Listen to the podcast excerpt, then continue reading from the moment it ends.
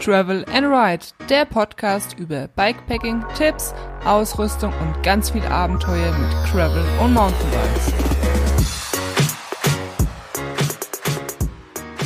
Hallo liebe Abenteurer, hier ist die Caro Heute habe ich das Thema Navigation mit dem Smartphone oder lieber mit einem GPS-Gerät. Und äh, ja, ich glaube auch für dieses Jahr wird das weiterhin ein sehr interessantes Thema bleiben, weil ja mit dem Reisen, das steht ja immer noch in den Sternen. Also ich glaube, die wenigsten von uns äh, werden jetzt eine Reise buchen, weil ähm, man ja überhaupt nicht weiß, ähm, wann das Reisen wieder möglich ist. Aber mit dem Fahrrad können wir immer unterwegs sein. Deswegen, ähm, ja, denke ich, dass Navigation mit dem oder auf dem Fahrrad ein begleitendes Thema weiterhin sein wird, auch in 2021. Und ich habe letztens auf Instagram dazu aufgerufen, mir ein paar Fragen zu stellen über Komoot. Also Komoot ist eine App, mit der man erstens mal seine, seine Routen, seine Touren aufzeichnen kann und auch einfach äh, Strecken planen kann. Und ich möchte nämlich am Sonntag, am 17.01. um 19 Uhr auf YouTube einen Livestream machen und äh, dabei auf eure Fragen eingehen. Das heißt, ähm, manche haben mir schon über Instagram Fragen gestellt, auf die werde ich eingehen oder direkt halt im Livestream vor Ort könnt ihr mir schreiben und werde euch anhand ähm, meines Computers oder auch auf dem Smartphone zeigen, wie alles funktioniert, was ihr für Fragen habt. Also es soll jetzt nicht darum gehen, so die Grundlagen, sondern eher so um speziellere Fragen. Also man sollte sich schon ein bisschen mit dem Programm auskennen. Und ähm, es gibt nämlich wirklich, die, die App ist so umfangreich mittlerweile geworden und ähm, auch ich lerne immer wieder dazu. Also da freue ich mich jetzt schon tierisch drauf. Ähm, falls ihr irgendwie auch Tipps habt und ähm, ja, ich feiere das voll ab, dass einfach diese Community da ist, dass ich nicht nur euch helfen kann, sondern ich eventuell eventuell auch noch was von euch äh, mitbekommen kann. Und durch die äh, Kommentarfunktion kann man da halt irgendwie so in so einem Livestream halt zusammen darüber diskutieren und sich gegenseitig austauschen. Das heißt, ähm, ja, würde mich freuen, wenn ihr am Sonntag, also am 17.01. um 19 Uhr auf YouTube einschaltet und dann könnt ihr ähm, ja mir live zuschauen. Natürlich könnt ihr auch im Nachhinein euch das Video anschauen, wenn ihr jetzt keine speziellen Fragen habt und euch einfach im Nachhinein äh, anschauen wollt, äh, ob ihr noch was dazu lernen könnt. Und ja, eine Frage auf Instagram kam auch und zwar war die ähm, ja ist es besser mit dem Smartphone zu navigieren oder mit einem extra Navigations-, also GPS-Gerät? Und ja, auf diese Frage will ich jetzt in dem Video nicht eingehen, weil da soll, also in dem Livestream, weil da soll es ja eben um die App ähm, Komoot gehen und nicht, äh, wie ich am besten mit was navigiere. Und deswegen habe ich gedacht, mache ich doch darüber eine Podcast-Folge. Ähm, für die Ohren ist es, glaube ich, auch angenehmer, als sich Ewigkeiten ein Video darüber anzuschauen. Allerdings habe ich mir auch schon überlegt, dass ich mal so ähm, wirklich ein Vergleichsvideo mache, dass ich draußen bin, habe ein Navi auf meinem Lenker und ein Handy und dann anhand der Praxis einfach zeige, womit ich irgendwie besser klarkomme oder welche Situation performt ein Gerät besser oder eben halt auch nicht. Falls ihr daran Interesse habt, dann lasst es mich irgendwie wissen in den Kommentaren, Privatnachricht, E-Mail, was auch immer. Also, ich habe ja auch angefangen, wie die meisten wahrscheinlich von euch, mit dem Smartphone zu navigieren. Warum? Ganz einfach, weil das natürlich so die beste Möglichkeit und schnellste Möglichkeit ist, damit direkt reinzustarten, weil ein Smartphone hat ja eigentlich jeder zu Hause rumfliegen, wenn nicht sogar auch noch ein altes. Und das habe ich meistens gemacht, dass ich wirklich mein altes Smartphone genommen habe, ähm, damit ich einfach halt ähm, ja, mein normales Smartphone, was ich zum Fotografieren und Filmen nutze, nicht noch zusätzlich zum Navigieren verwenden muss. Und da kommen wir auch schon zu den Vorteilen. Ein Vorteil von einem Smartphone ist natürlich die günstige Anschaffung. Entweder man hat schon ein Smartphone, also gehe ich davon aus, oder man hat, wie gesagt, sogar ein älteres, das man dafür missbrauchen kann sozusagen. Ähm, ein weiterer Vorteil ist die Sprachausgabe. Also ich ich beziehe das jetzt ähm, so ein bisschen auf Komoot. Ähm, ich habe nie wirklich andere Apps ähm, bisher genutzt. Da wurde ich auch schon gefragt über dieses, wie heißt es, Lycos? Lycos? Ich weiß, irgendwas mit L war das, glaube ich. Und dann gibt's noch eine andere App, wo mir schon ein paar Mal empfohlen worden ist. Aber ganz ehrlich, ich bin halt einfach jemand, wenn irgendwas gut funktioniert, dann, und für Komoot habe ich halt auch eben dieses Premium, also nicht dieses komplette Premium-Paket, sondern diese, diese Offline-Karten. Die habe ich mir damals für einmalig 20 Euro geholt und habe alle Offline-Karten. Mittlerweile gibt's ja nochmal ein anderes Premium-Paket, das dann jährlich, ich meine zu wissen, 60 Euro kostet. Das habe ich nicht, ähm, sondern ich habe einfach halt diese Offline-Karten für die ganze Welt. Und warum soll ich jetzt Geld investieren und eine andere App auszuprobieren? Mir reicht schon meine Tüftel, Tüftelei allein mit den ganzen GBS-Geräten, die ich habe, die ich gerne auch ausprobiere. Aber ähm, ja, mit einer App habe ich jetzt irgendwie keine Lust, noch was anderes auszuprobieren. Und wie gesagt, ich bin halt mit Komoot zufrieden. Ähm, und deswegen werde ich jetzt das Ganze so ein bisschen auf ähm, Komoot spezialisieren. Oder ja, wenn ich irgendwas rede, dann meine ich das halt mit der App Komoot. Ähm, ja, bei Komoot hast du halt eben eine Sprachausgabe. Das ist vielleicht, also kann einen Vorteil haben. Ich finde es jetzt nicht so cool, mich die ganze Zeit beim Radfahren zuquatschen zu lassen, aber vielleicht ist es ja für den einen oder anderen ähm, sehr hilfreich, wenn es dann heißt, hier in 100 Meter rechts abbiegen. Beim Navi hast du nämlich nur diese Pieptöne. Ne? Kurz vorher, bevor du abbiegen musst, macht es dann irgendwie Piep, Boop, Piep, Bap, keine Ahnung, kann man aber auch ausschalten. Ja, also ähm, günstige Anschaffung, Sprachausgabe, dann vielleicht auch für die Älteren unter uns ähm, oder die Probleme mit den Augen haben, das größere Display. Die Smartphones sind ja mittlerweile doch recht groß geworden und im Vergleich zu einem GPS-Gerät, ähm, ja, es ist ein Smartphone vom Display her schon groß. Und das finde ich ehrlich gesagt auch cool. Du, du siehst wirklich halt sehr viel. Allerdings ähm, bin ich jetzt auch nicht so ein Fan davon, so einen Riesenklotz vorne an meinem Lenker zu haben. Also mir reicht es halt aus, dass es so groß ist, wie es halt nötig ist, aber nicht irgendwie übertrieben groß. Ähm, das kann natürlich für die einen Vorteil sein, ähm, damit sie mehr sehen. Auf der anderen Seite komme ich auch direkt zum Nachteil. Ähm, ich bin der Meinung, dass halt die Navis besser bei Sonnenlicht abzulesen sind als so ein Smartphone. Aber das kommt natürlich auch von Gerät zu Gerät, auf, äh, kommt von Gerät zu Gerät an.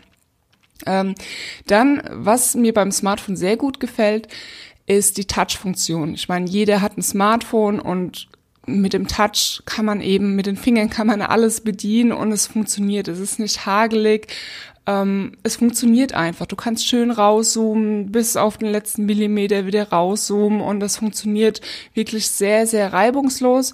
Da finde ich, haben die GPS-Geräte, die Navis, ähm, definitiv noch Nachholbedarf.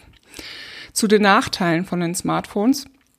Also je nachdem, welches Gerät oder welches Smartphone man hat, ähm, kann es sein, dass ein Smartphone nicht wasserabweisend oder wasserdicht ist. Ähm, ja, besonders dann, wenn man halt im Regen fährt, ähm, finde ich das schon nervig, wenn man dann das Smartphone wegpacken muss. Also mir ist es auch schon halt passiert und ich wollte halt auch das Risiko nicht eingehen, ähm, dass irgendwie das Smartphone dann ähm, ja kaputt geht und dann muss es halt eben wegpacken. Das ist halt so ein bisschen der Nachteil. Für Schönwetterfahrer ist das wahrscheinlich kein Nachteil. Es gibt natürlich auch Smartphones, die mittlerweile für kleines Geld auch wasserdicht ist, sind. Aber wenn man jetzt kein Smartphone hat, das wasserdicht ist, dann ist das natürlich ein Nachteil. Was man auch bedenken soll, ähm, was die Anschaffung angeht, ist, ähm, wenn man regelmäßig mit dem Smartphone navigiert, dann würde ich auf jeden Fall eine gute Halterung empfehlen, damit wirklich das Handy fest ist. Ich hatte bisher immer nur so Silikonhalterungen. Die haben auch wirklich bombenfest gehalten, also überhaupt kein Problem. Die hast du auch irgendwie ruckzuck dran gemacht, sind halt schön klein und handlich. Deswegen habe ich die immer genutzt. Aber ich glaube, wenn ich jetzt wirklich regelmäßig mit dem Smartphone navigieren würde, dann würde ich mir so eine ähm, ja kompaktere, ähm, was heißt kompaktere, stabilere Halterung kaufen. Da gibt's glaube ich von Quadlock, S SP, SB Connect heißt das andere, glaube ich. Die sind wirklich sehr robust. Allerdings kosten die halt auch wirkliches Geld. Ne? Also du hast erstmal die Halterung und dann musst du noch so eine Hülle für Smartphone kaufen, damit du das Smartphone halt eben auf diese Halterung stecken kannst. Und äh, ich glaube, der Vorteil da ist, dass du halt wirklich sehr schnell das abklippen kannst. Wenn du jetzt ein Bild machen willst oder willst das Smartphone ne, zum Telefonieren zum Beispiel nutzen, dann äh, hast du halt mit so einer Halterung ähm, schon eine sehr gute Möglichkeit ähm, und bist sehr flexibel. Allerdings, äh, ich würde jetzt mal sagen, so 50, 60 Euro kostet das Ganze bestimmt.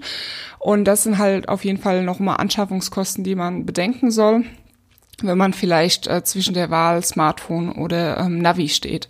Ähm, es ist auch so, dass diese Halde, äh, also diese Smartphone-Halterung, diese Hülle, die dann um das Smartphone kommt, auch nicht für jedes Handy gibt. Also hier so die, die üblichen Verdächtigen wie Samsung und iPhone und so, natürlich, aber bei älteren Modellen sieht es dann natürlich schon wieder schlechter aus.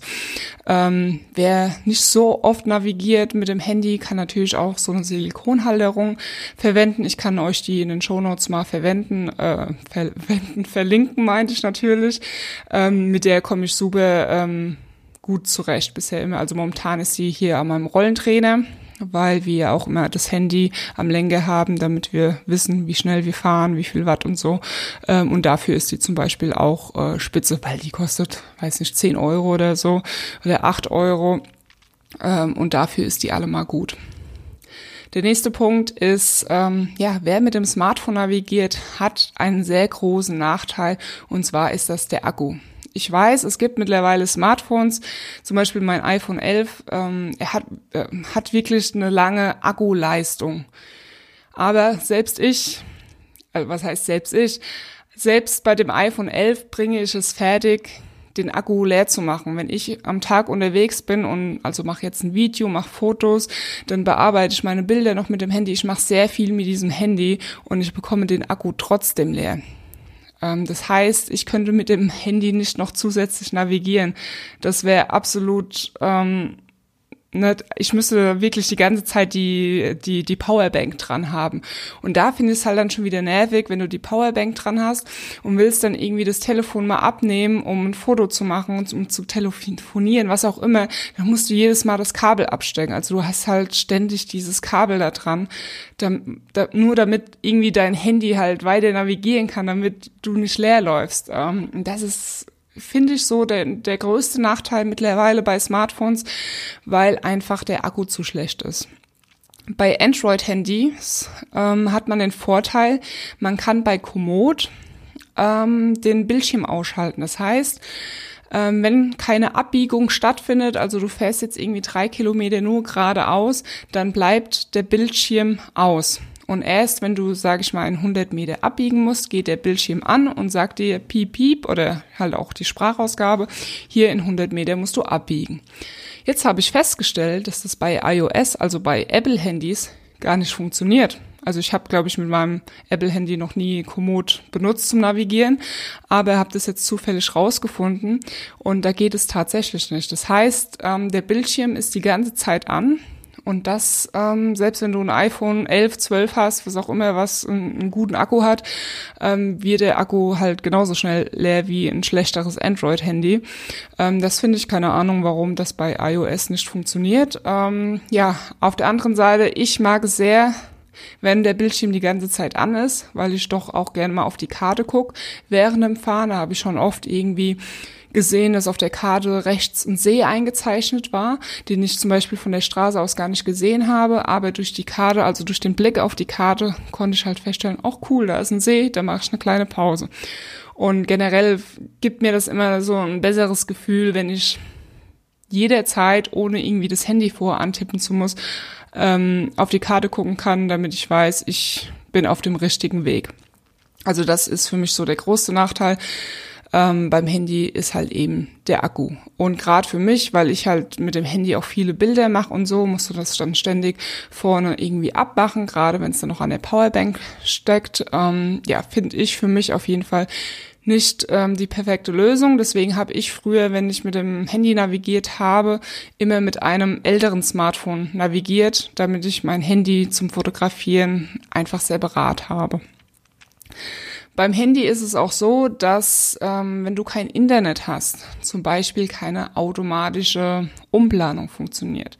Das heißt, wenn du jetzt vom Weg abgekommen bist, weil eine Umleitung im Wald ist, weil der Weg nicht befahrbar ist und du fährst einen anderen Weg, dann musst du halt, wenn du kein Internet hast, musst du selbst schauen, wie du wieder auf die Strecke kommst.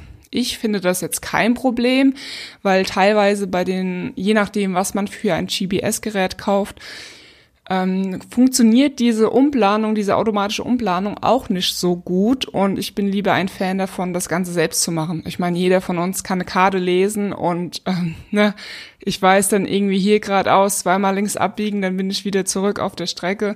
Ist eigentlich jetzt kein Problem, aber vielleicht für den einen oder anderen ähm, ein Problemchen. Also ohne Internet ähm, findet eben keine automatische Routenanpassung ähm, statt. Ähm, was ich auch noch einen großen Nachteil finde, ist, dass man auf dem, jetzt bei Komoot mal wieder, ähm, nicht so viele Anzeigen hat. Wie zum Beispiel, auf welcher Höhe befinde ich mich? Wie viele Höhenmeter habe ich bisher bewältigt? Puls, Watt, also Watt interessiert mich jetzt nicht so äh, sehr, aber manchmal fahre ich auch mit Pulsgurt. Ähm, und das ist halt einfach nicht möglich, weil Komoot eher halt eine App ist für Planung, Navigieren, auch natürlich zum Aufzeichnen, ist aber halt eben bedingt mit den ganzen Anzeigen ähm, wie, wie Höhe, Puls und so, gibt's, gibt die App halt einfach nicht her. Und ich mag das halt sehr. Also ich war letztes Jahr ja bei dem, also letztes Jahr, ich meine eigentlich 2019, war ich ja auf dem Franconia-Event gewesen und zu diesem Zeitpunkt habe ich auch noch mit dem Smartphone navigiert hatte aber noch mein kleines Garmin dabei. Da habe ich auch schon mal eine Podcast-Folge drüber gemacht, wie ich das damals gehandhabt habe oder was ich zu diesem Zeitpunkt für Geräte verwendet habe, wie, warum, wieso. Und da hatte ich ja dieses kleine Garmin Edge 130 und das habe ich mir eigentlich nur gekauft für meine Touren zum Aufzeichnen, damit ich weiß, wie viel ich gefahren bin. Also so wie früher halt eben ein Tacho. Das Gerät hat auch eine Navigationsfunktion, allerdings ist keine Karte integriert. Das heißt, ich kann nur halt einem Strich nachfahren. Und ähm, ja, das, das war halt so, ich hatte dieses Garmin da drauf gehabt, damit ich weiß, wie viele Höhe ich schon gefahren bin. Und gerade wenn man halt so lange unterwegs ist, will man schon wissen, wie viele Höhenmeter kommen noch und so. Und dann hatte ich halt eben noch das Smartphone dabei zum Navigieren. Das heißt, ich hatte letztendlich halt zwei Geräte da vorne dran. Das äh, kleine äh, Garmin hat noch nicht mal irgendwie die kompletten zehn Stunden, die ich am Tag gefahren bin, durchgehalten. Das muss ich zwischendurch in die Tasche packen. Ähm, hab dann nur mit dem Smartphone navigiert ähm, und das war irgendwie, keine Ahnung. Ich möchte am liebsten die Zahlen haben, wie viel ich irgendwie fahre und ich finde das beim GBS-Gerät auch einfach besser angezeigt ähm, als jetzt bei Komoot. Ähm, und bei Komoot wird halt eben auch nicht alles angezeigt. Was auch noch ein Nachteil für ein Smartphone ist, dass ähm, ja es ein bisschen komplizierter ist oder was heißt kompliziert? Es funktioniert einfach nicht, wenn man zum Beispiel eine Navigation, also eine Route nachfährt und Komoot navigiert ein und man ist mit der Route fertig und man möchte aber noch ein bisschen länger fahren, dann ähm, kannst du halt diese, du kannst nur diese Navigation mit dieser Aufzeichnung komplett beenden. Das heißt, wenn du dann diese Navigation beendest und fährst noch weiter und möchtest aber eine Aufzeichnung haben von der zurückgelegten Strecke, dann musst du halt noch mal eine extra eine Aufzeichnung starten. Und das ist ein bisschen doof gemacht, weil ne, ich möchte ja, wenn ich eine Tour am Tag fahre, möchte ich ja keine zwei Aufzeichnungen davon. Ähm, das ist halt beim GBS-Gerät auf jeden Fall besser geregelt. Du kannst ähm, so viele Navigation und Touren starten. Also du kannst zum Beispiel eine Navigation von A nach B starten und dann von B nach C und dann noch mal was anderes und hast halt trotzdem dann letztendlich eine Aufzeichnung. Und ähm, ich weiß auch nicht, ob das mit anderen Apps auch nicht geht, aber ähm, ja, mit Komoot geht es definitiv nicht. Ja, das waren jetzt so die Vor- und Nachteile für ein Smartphone. Und ihr könnt es euch wahrscheinlich schon denken, jetzt komme ich direkt zu den GPS-Geräten. Aber bevor ich auf die Vor- und Nachteile eingehe, möchte ich nochmal ähm, ja, darauf eingehen, dass es natürlich da auch verschiedene Preisklassen gibt, äh, was man natürlich beachten soll. Ähm, wenn man sich eins zulegt, dass man da nicht irgendwie enttäuscht wird und letztendlich nicht mehr hat wie, wie ähm, mit einem Smartphone. Also mehr Möglichkeiten. Also wenn ihr jetzt so, ich sage jetzt mal 100, 150 Euro ausgebt, dann bekommt ihr ein gutes ähm, GPS-Gerät, das auch ermöglicht, ähm, eine Navigation zu machen, also dass du eine Route drauflädst und die nachfährst. Allerdings sieht so ein GPS-Gerät dann aus wie mein Garmin Edge 130.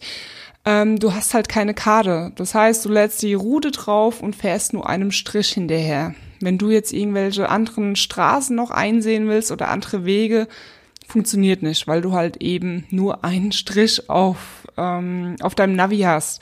Ich meine, das kann, ähm, ich habe früher damit auch schon navigiert, wenn ich so irgendwie, keine Ahnung, gefühlt zweimal äh, in drei Monaten eine Tour ähm, navigiert habe, dann geht es auch. Aber äh, ich muss ehrlich zugeben, ich muss dann schon immer auch stehen bleiben, weil ich nicht genau wusste, welche Abzweigung er jetzt gemeint hat, weil eben halt keine Karte eingezeichnet ist, keine Striche, keine Wege, nichts. Ähm, und dann musst du halt erstmal den Weg entlangfahren und hoffen, oh, ist jetzt das der richtige Weg oder nicht. Allerdings sind solche Geräte halt super für Aufzeichnung, damit du weißt, wie viele Höhenmeter bin ich gefahren, wie weit bin ich gefahren. Ähm, ich glaube, teilweise auch so Sachen wie Sonnenuntergang, GPS-Empfang und so weiter und so fort. Also, ähm, wenn ihr wirklich selten navigiert und vielleicht nur eine Ergänzung zum Smartphone braucht, dann ist ja so 100, 150 Euro in dieser Preisklasse bekommt ihr halt sowas. Wenn ihr jetzt ein bisschen mehr ausgebt, ich sage mal 250 Euro, dann bekommt ihr definitiv schon ein Navi, auch mit einer Karte. Allerdings, ähm, ja, würde ich da dann schauen, was die ganzen anderen Funktionen sind.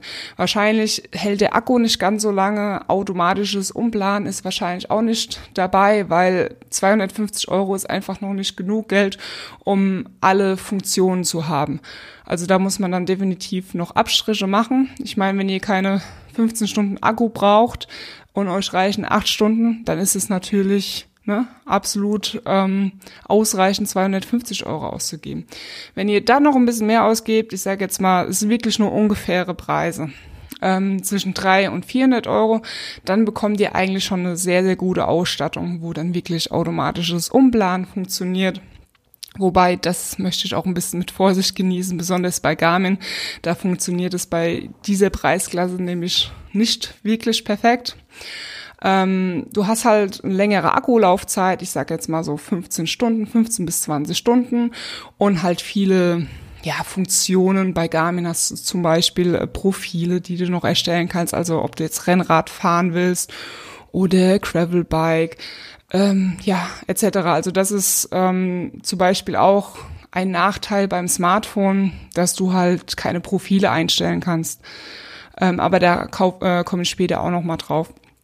Ähm, genau, also drei bis 400 Euro bist du eigentlich gut ausgestattet. Natürlich musst du da auch nochmal Geräte vergleichen, was einem wichtig ist. Zum Beispiel Wahoo ähm, ist eher so auf der Seite von wenigen Funktionen, aber ausreichend und Garmin spielt immer gern noch rum mit Radprofilen und mit ähm, für Mountainbike irgendwelche Sprünge ermitteln und so Sachen halt. Also da muss man dann auch nochmal vergleichen.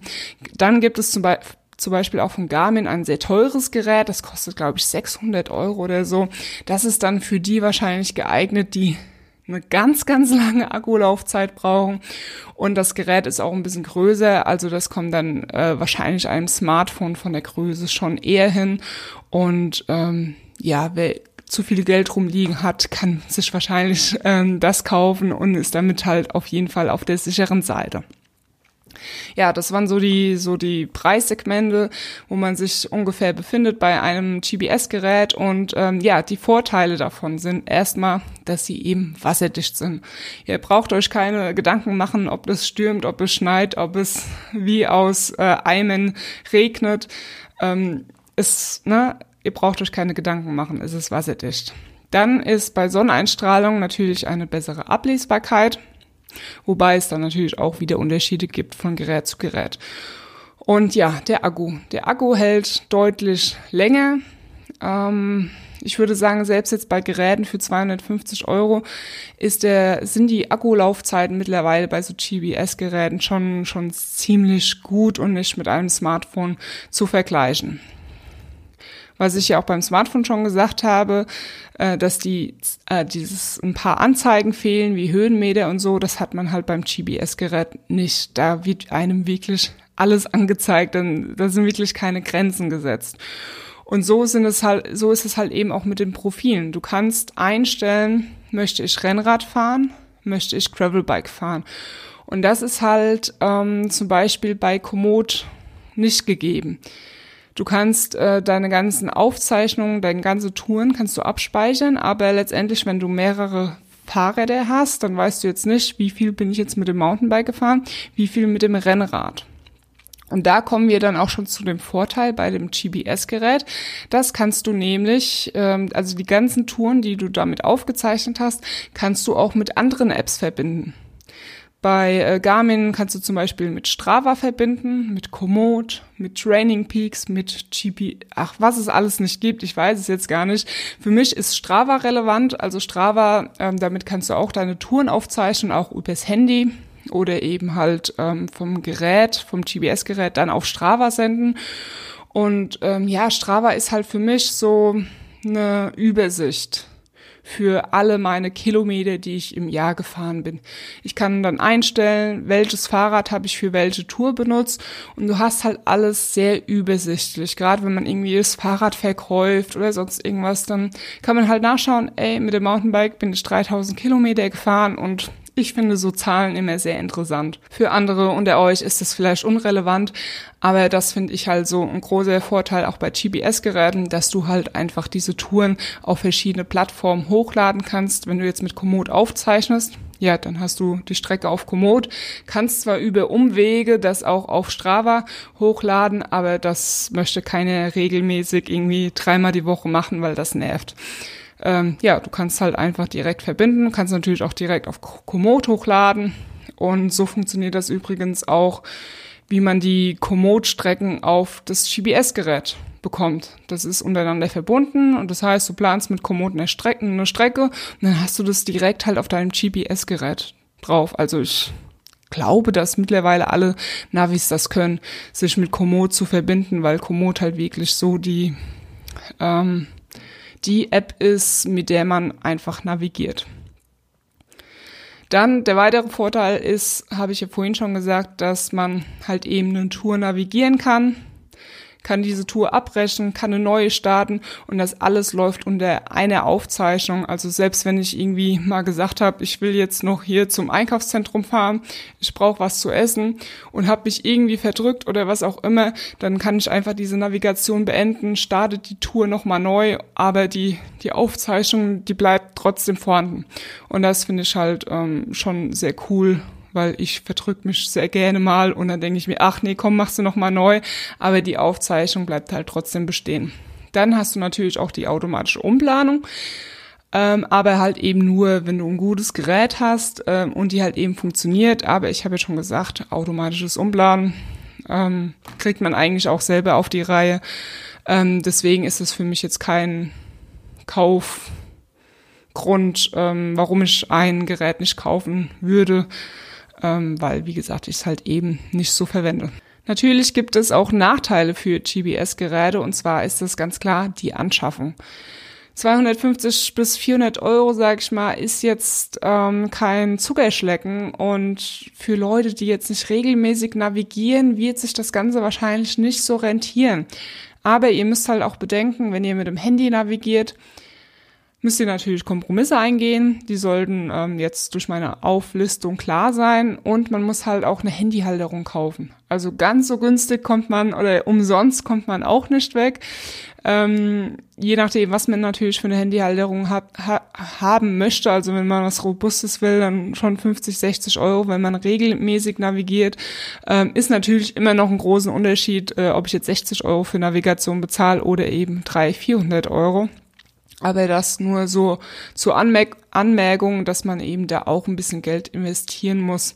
Beim Navi ist ähm, ist natürlich so, dass du ein zusätzliches Gerät dabei hast, also weil Smartphone hat ja jeder sowieso immer dabei. Ähm, und ähm, ja, du hast halt eben durch das Handy, äh, durch das GBS-Gerät noch ein zusätzliches Gerät dabei. Kann man jetzt als Nachteil sehen. Ich sehe es eher als Vorteil, weil ich mein Handy eben für andere Sachen brauche und nicht für Navigation. Deswegen sehe ich es jetzt eigentlich nicht als Nachteil. Aber ähm, ja, ist vielleicht für den einen oder anderen eben ein Nachteil. Und was bei GBS-Geräten auch nicht super funktioniert, ist eben der Touch. Also das Wahoo-Element Roam funktioniert zum Beispiel nur mit Knöpfen aber das mag ich auch nicht. Also ich finde Touch schon irgendwie cool. Ich mag auf diese Karte rumswipen und reinzoomen, rauszoomen. Ähm, aber bei dem Garmin zum Beispiel ist der Touch eben nicht so wie auf einem Smartphone. Ich weiß nicht, ob sie es irgendwann mal hinkriegen. Das wäre nämlich schon cool. Ähm, aber ja, es ist, wie es ist. Ich habe jetzt zum Beispiel am Garmin noch zusätzlich eine kleine Fernbedienung, damit ich eben mit den Tasten geht's halt einfach schneller, gerade während der Fahrt. Die habe ich dann so am Lenker und dann kann ich ähm, ja ohne Probleme, ohne dass ich die Hand vom Lenker nehmen, einfach die Datenseiten wechseln oder zur Navigationsseite, wo auch immer. Ähm, aber ich kann halt zusätzlich, wenn ich irgendwie stehen bleib, auch mal da drauf rumtatschen und in die Karte reinzoomen. Das macht man ja dann eigentlich nur ähm, im Stehen, wenn man irgendwie was sucht. Also das ist wirklich ein ganz klarer Nachteil. Ähm, ja, ist eben die Anschaffung und der Touch, ähm, der eben bei einem Handy definitiv besser funktioniert. Und was auch ein Nachteil sein kann für den einen oder anderen, ist eben die Größe. Dass es nicht so groß wie ein Smartphone ist. Für Leute, die nicht so gut sehen ähm, ja, kann es eben ein kleiner Nachteil sein. Was ich ähm, auch schon gefragt worden bin, ist, ähm, ja, spontanes Umplanen klappt mit Komoot nicht so gut. Da muss ich sagen, also spontanes Umplanen unterwegs, also man entscheidet irgendwie, ach, ich möchte jetzt irgendwie hier nochmal einen 20 Kilometer Loop ähm, fahren, funktioniert, glaube ich, mit beiden Versionen nicht so gut. Es mag zwar irgendwie funktionieren, ist ein bisschen ähm, fummelig, aber perfekt ist es nicht. Also man sollte schon vorher wissen, wo man irgendwie hinfährt, ähm, eventuell nochmal eine zusätzliche Tour planen, dass man die dann eben aufrufen kann. Beim Handy ist es natürlich dann wieder schwieriger, weil du dann die Aufzeichnung beenden musst und hast dann halt dadurch zwei Aufzeichnungen oder sogar mehrere, wenn du dann die alte wieder ähm, neu starten möchtest. Ähm, bei Navis kannst du natürlich auch irgendwo einen Punkt setzen, dann ähm, macht er halt eine automatische Planung und führt dich dahin. Allerdings sind wir da halt wieder an dem Punkt, ich möchte mich auf ein Gerät nicht verlassen, wo er mich irgendwie lang führt. Das plane ich irgendwie ähm, schon lieber selbst. Ähm, es, es geht natürlich mit beiden Geräten, aber ist jetzt nicht die optimale Lösung und ich finde, ja, ich glaube, das ist eben auch nicht das Dauerproblem, dass man irgendwie draußen hat. Normalerweise fährt man ja schon so irgendwie seine Tour. Und wenn man ähm, noch ein bisschen länger unterwegs sein möchte, dann fährt man halt noch ein paar Wege, die man irgendwie kennt, wo ich jetzt keine Navigation brauche. Also das äh, so so ähm, zu dieser Frage, dass es eben halt äh, ja mit beiden Geräten jetzt nicht zu 100 Prozent äh, funktioniert. Ja, das waren jetzt so die ganzen Vor- und Nachteile, die mir zu beiden Varianten eingefallen sind. Ich mache jetzt noch mal eine kurze Zusammenfassung, damit ihr euch noch mal überlegen könnt, ob ihr jetzt ein GPS-Gerät braucht oder ob es weiterhin ausreicht, mit dem Smartphone zu navigieren. Also ähm, ich finde es immer sehr nervig. Ähm, mit dem Smartphone schon alleine eine Aufzeichnung zu machen, weil ja, ich habe das Handy halt immer in der Tasche gehabt, weil mir das einfach zu groß und üppig war, das irgendwie vorne an den Lenker zu machen, gerade auf Mountainbike-Touren, wenn man dann vielleicht mal stürzt oder sowas. Deswegen hatte ich mir damals schon so ein kleines ähm, GPS-Gerät geholt, wo halt einfach ähm, da unauffällig vorne am Lenker dran ist und ich einfach alle die ganzen Zahlen im Überblick habe. Der Akku ähm, nicht gleich leer ist, ich mir da keine Gedanken machen muss ähm, und ich einfach halt zum Fotografieren und sowas ein extranes Gerät ähm, habe und dann habe ich ja viel mit dem Smartphone navigiert. Das heißt, ich hatte vorne zwei Geräte, einmal das kleine Gerät zum Aufzeichnen, dann noch das Smartphone und Akku war halt irgendwie immer so der so das Problem. Ich habe immer diesen Bildschirm ausgemacht, dann hatte ich den Bildschirm nicht an, wenn ich irgendwie drauf gucken wollte. Und ähm, ja, mich hat es irgendwie genervt und ich bereue den Kauf eines GPS-Gerätes auf keinen Fall, weil ich muss mir weniger Gedanken um den Akku machen es funktioniert, ich kann es halt direkt, ich hatte dann immer halt auch das Problem, dass es dann wenn ich jetzt nur mit dem Smartphone navigiert habe, dass ich eben das Ganze nicht auf Strava hochladen konnte. Deswegen hatte ich halt eben dieses kleine Aufzeichnungsgerät noch dabei und ja, zwei Geräte da vorne nerven halt einfach. Und jetzt habe ich halt alles in Kombination in einem Gerät drin, muss mir keine Gedanken machen um die Akkulaufzeit und für mich ist es eigentlich einfach die perfekte Lösung. Allerdings bin ich halt auch schon ein Heavy-User, sage ich mal. Also ich nutze Navigation ähm, schon sehr oft.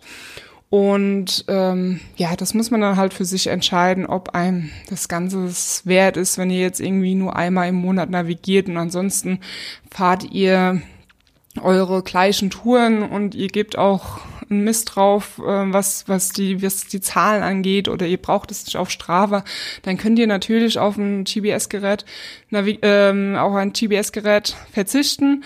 Ähm, wenn ihr keinen Bock auf diesen ganzen Schnickschnack habt, ähm, ja, ich meine, wenn ihr zurechtkommt, dann navigiert mit dem Smartphone.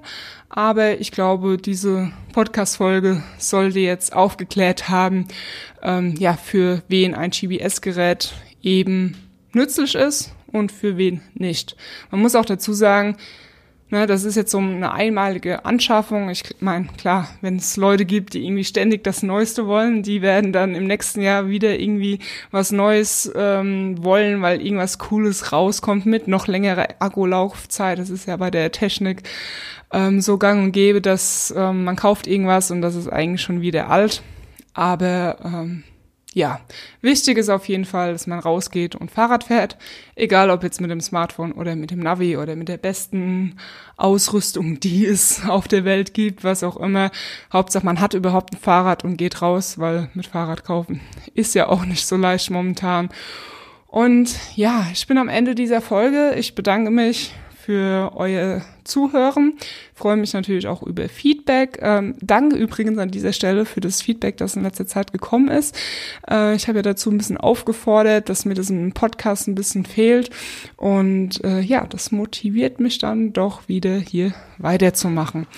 Und ja, das war's von meiner Seite. Ich wünsche euch was. Ähm, ihr wisst Bescheid. Schwenkt aufs Bike und travel the ride. Bye bye.